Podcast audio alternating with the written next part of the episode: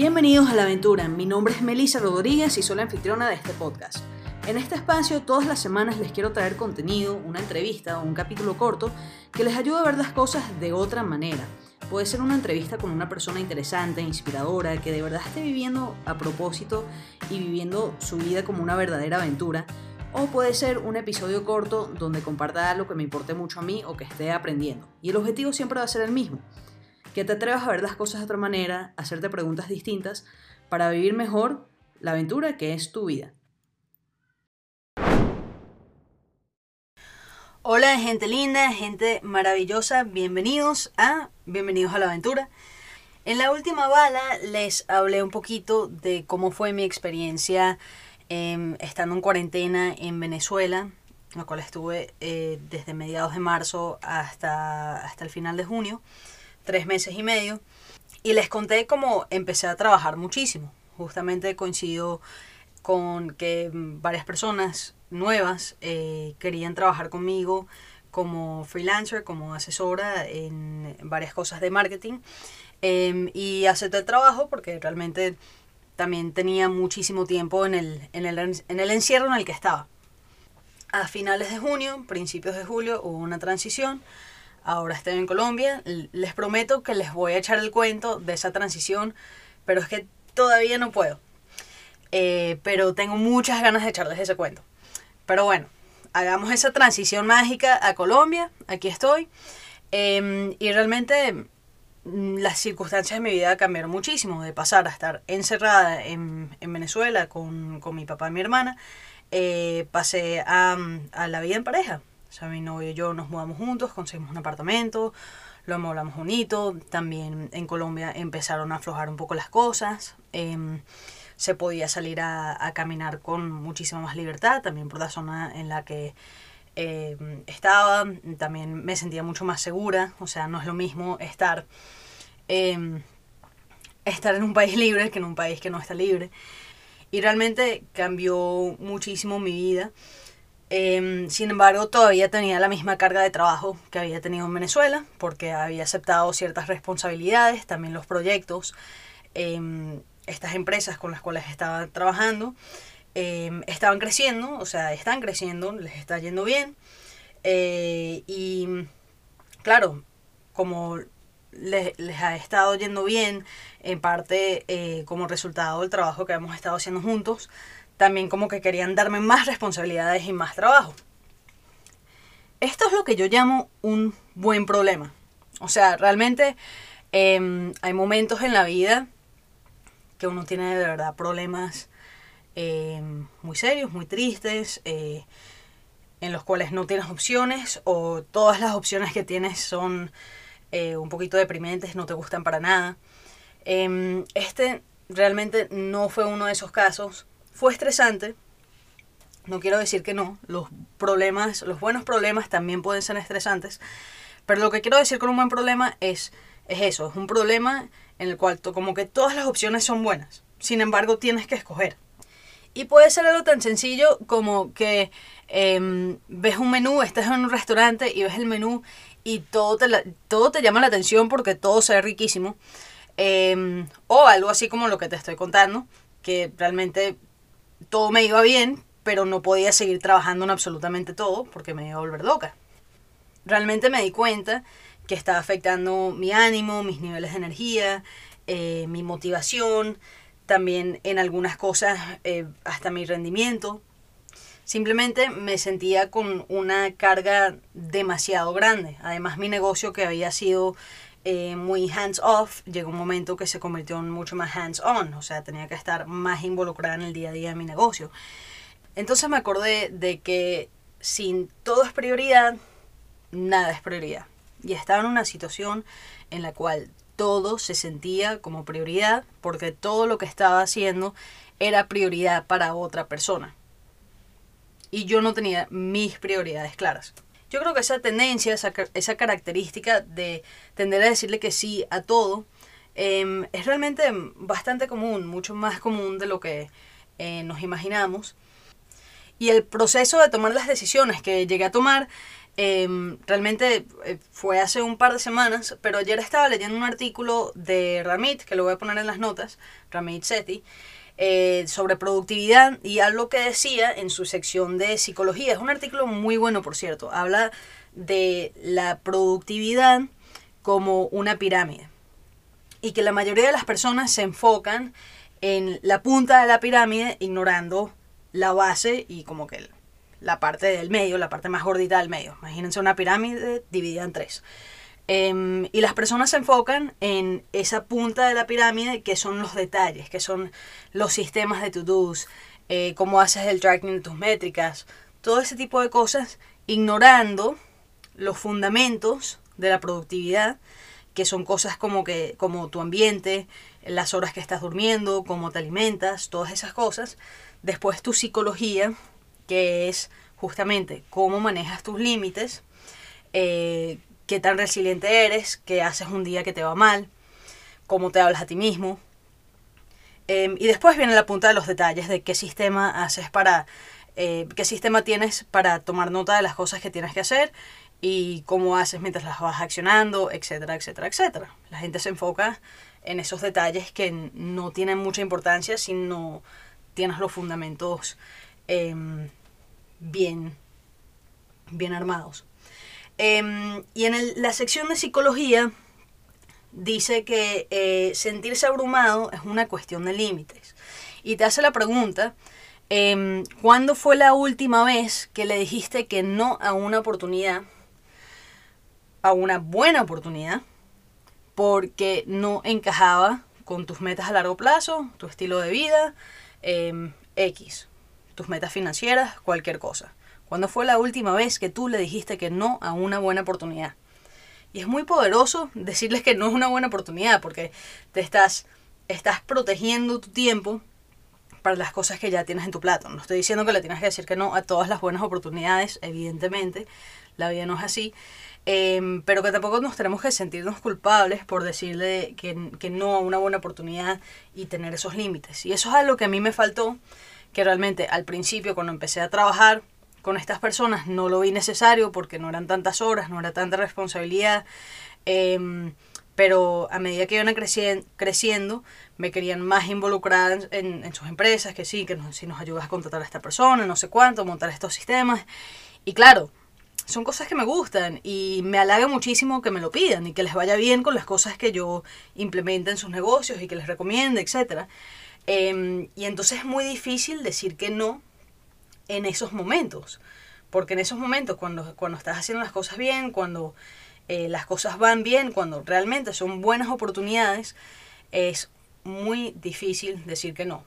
Y yo fui diciendo que sí, poquito a poco, un aumento por aquí, tiempo por aquí, un aumento de responsabilidad por allá, además el aumento de mi propio negocio, como les estaba contando, y de repente yo tengo como que, se sentía que tenía como que tres trabajos no voy a decir a tiempo completo, pero tres trabajos como que em, pesados en cuanto a responsabilidad y, tiempo también realmente em, encima y eso no me gustaba para nada. El primer paso fue darme cuenta que necesitaba, quería y necesitaba establecer unos límites nuevos y que lo quería hacer desde esa mentalidad de abundancia y no la mentalidad de escasez. O sea, la mentalidad de esto es un buen problema y sea lo que sea lo que yo decida, va a ser una buena decisión porque aquí no hay nada malo. Aquí hay puras buenas oportunidades. Terminé llegando a un arreglo nuevo con uno de mis clientes, eh, en el cual solo trabajo con él un par de horas a la semana, más en términos de asesoría y no tanto como que yo tomando acciones eh, ejecutivas en su, en su empresa. Eh, realmente nos ha resultado súper bien. Evidentemente, esta decisión em, vino con un recorte financiero, eh, pero puedo decir que, ha valido la pena y que eso lo tomé en cuenta en el proceso de decisión también. O sea, cómo, cómo establecí esas prioridades para llegar a decir, em, no, este es el estilo de vida que yo quiero tener y para eso em, solo puedo tener X monto de responsabilidad eh, y puedo trabajar X tiempo y lo quiero hacer en estos proyectos que, que quiero continuar. Las cosas que tomé en cuenta. Primero, mis necesidades básicas financieras. Segundo, mis metas financieras, que no es lo mismo. O sea, estoy hablando primero de lo que necesito para, para pagar alquiler, comida, etc. Y segundo, eh, metas de ahorro, metas de pagar deudas, etc. Esas cosas hay que tomarlas en cuenta. Tercero, cómo encaja lo que estoy haciendo con mi estilo de vida ideal. Por ejemplo, me gusta tener un rato en la mañana para mí. Me gusta caminar, me gusta meditar, eh, me gusta desayunar tranquilamente con mi novio. Eh, esas cosas que son, que son calidad de vida. O sea, realmente tener el lujo de poder hacer ese tipo de cosas todos los días es, eh, es muy, muy valioso. Entonces tomé eso en cuenta, cómo quiero que sean mis mañanas. eso evidentemente también tuve que tomar en cuenta las diferencias de horario. O sea, tuve que decir em, y poner un límite de no voy a hacer reuniones antes de las 9 de la mañana. Cosa que es bastante incómodo para el Reino Unido, pero lo decidí así porque eso me da calidad de vida. Em, bastante incómodo con el Reino Unido y más incómodo todavía con las Filipinas, donde eh, hay un par de personas del equipo, pero simplemente rediseñé el sistema. Teníamos antes una llamada al día, tenía una llamada al día con un asistente que tenemos en Filipinas, simplemente para ver cómo iban sus cosas, para chequear que todo estuviese bien, para gerenciarlo prácticamente. Em, y decidí, cambiamos el sistema, todos los días me, me vas a mandar un mensaje con lo que vas a hacer, al final del día me envías un mensaje con lo que hiciste, eh, y una vez a la semana nos sentamos y tenemos una reunión un poquito más larga donde revisamos las métricas, eh, revisamos eh, cómo va en términos de valores, manejo de tiempo, em, todas esas cosas. Y realmente ese cambio hizo que nuestras reuniones fuesen un poquito más prácticas. O sea, al no hablar todos los días, porque antes cuando hablábamos todos los días era, hiciste esta tarea, hiciste la otra, falta esto, viste que está esto. Em, y de repente eso se convirtió en un mensaje y ya una vez a la semana era, mira, ¿cómo sientes que estás manejando tu tiempo? ¿En qué te puedo apoyar para que manejes mejor tu tiempo? Eh, ¿Cómo sientes que va tal cosa? Em, y eso, eso es mucho más productivo para los dos. Lo otro, que confieso que todavía estoy cuadrando, honestamente todavía no sé qué es esto para mí. Cuando sepa yo les digo. Eh, pero es que encaje con un propósito más grande. O sea, ¿qué es lo que quieres hacer con tu vida, o sea, qué quieres dejar en el mundo. Em, sí, es verdad, lo más probable es que, em, bueno, lo más probable no, eventualmente todo esto se va a olvidar, pero igual importa, igual importa lo que uno hace en el mundo. Eh, y eso, eso es algo que uno tiene que tomar en cuenta. ¿Qué, qué quieres hacer? ¿Qué legado quieres dejar? Eh, o simplemente qué quieres poder decir eh, cuando te estés jubilando, o sea, finales de tu vida, que no, yo estuve involucrado en esto, yo hice lo otro, o aporté esto a mi comunidad, o a mi familia, o a mi empresa, o X, lo que sea que sea eso para ti. O a lo mejor tienes claro que no tienes un propósito así más grande, sino que quieres hacer las cosas bien, de forma ética, y quieres acumular em, X cantidad de dinero para hacer, no sé, X viaje otras cosas. Tienes metas así de ese estilo. Eh, eso también está bien, eso no tiene nada de malo. Em, a mí sí me gustaría como que tener claro un propósito un poco más grande. Eh, o no, bueno, no más grande, pero más altruista, más de comunidad.